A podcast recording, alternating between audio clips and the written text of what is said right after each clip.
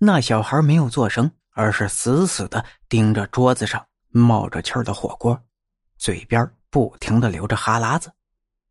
小孩赶紧走，这里不是你能待的地方，快回家吧。小五没有多想，便朝那小孩走去。可是，就当他快走到小孩身边的时候，小男孩忽然冷笑一声，然后飞快的躲开了。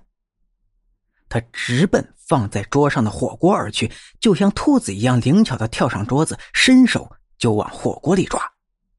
孩子使不得，会烫手的。王大爷有些焦急的喊着，可小男孩根本就不搭理他。他好像不怕烫似的，抓着火锅里滚烫的猪肉就往嘴里塞。看到这样的场景，小五和王大爷惊得目瞪口呆。他们就这样傻傻的站着，看着小男孩吃光了火锅。小男孩吃完了好一会儿，也许是吃饱了，他伸伸懒腰，打了一个嗝，跳下桌子，连手和嘴也顾不得擦，就飞快的跑出了传达室。嘿，这臭小子竟然把我们的肉都吃光了！小五这才缓过神来，他拉开门要跑出去追的时候，却发现小男孩已经没了踪影。外面是白茫茫的一片，连个脚印都没留下。王大爷感觉有些不对劲，便对小五说：“查查监控吧，那小孩也许还没走呢。”小五听了，觉得有道理。于是两人跑到监控室去调监控，可是查看了刚才的监控以后，两个人全都傻眼了。监控画面里根本就没有什么小男孩存在。小五顿时觉得毛骨悚然，他一下子意识到自己刚才可能是碰到了不干净的东西。这情况有必要跟馆长汇报一下。熬到下班以后，小五并没有走，他和王大爷待在传达室，一直等到天亮。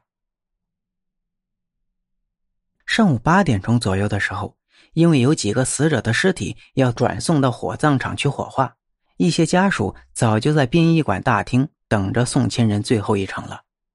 小五和王大爷也来到大厅，准备等馆长上班以后向他反映一下昨天晚上的情况。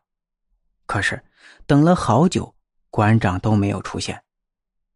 算了吧，小五，馆长也许今天有事儿晚来呢。要不明天吧？好啊，王叔，咱回家吧。小五无奈的叹了口气，正要往外走，突然他的耳边响起了一声尖叫声：“啊！这怎么回事啊？”小五转过头，发现声音是从不远处一辆。放着尸体的推车前传来的，旁边已经围拢了好几个人，从他们的表情上似乎写满了疑惑和惊恐。小五和王大爷也凑上前来，想一看究竟。可当他们看清放在推车上的死者的时候，不仅倒吸了一口凉气。那死者正是昨天晚上出现在传达室里的男孩。他安静的躺在白色的推车上，嘴角挂着油渍，手上和衣服上也沾满红色的油渍，那正是火锅底料的油。我儿子死前说他想吃火锅，可是他病得厉害，根本不能吃那种东西。送到殡仪馆的时候，他还是干干净净的，可现在身上怎么会有油渍和火锅底料的味道呢？听到家属和其他人的对话之后。小五和王大爷仿佛一切都明白了，原来那个小男孩是想在去天堂之前吃最后一顿火锅。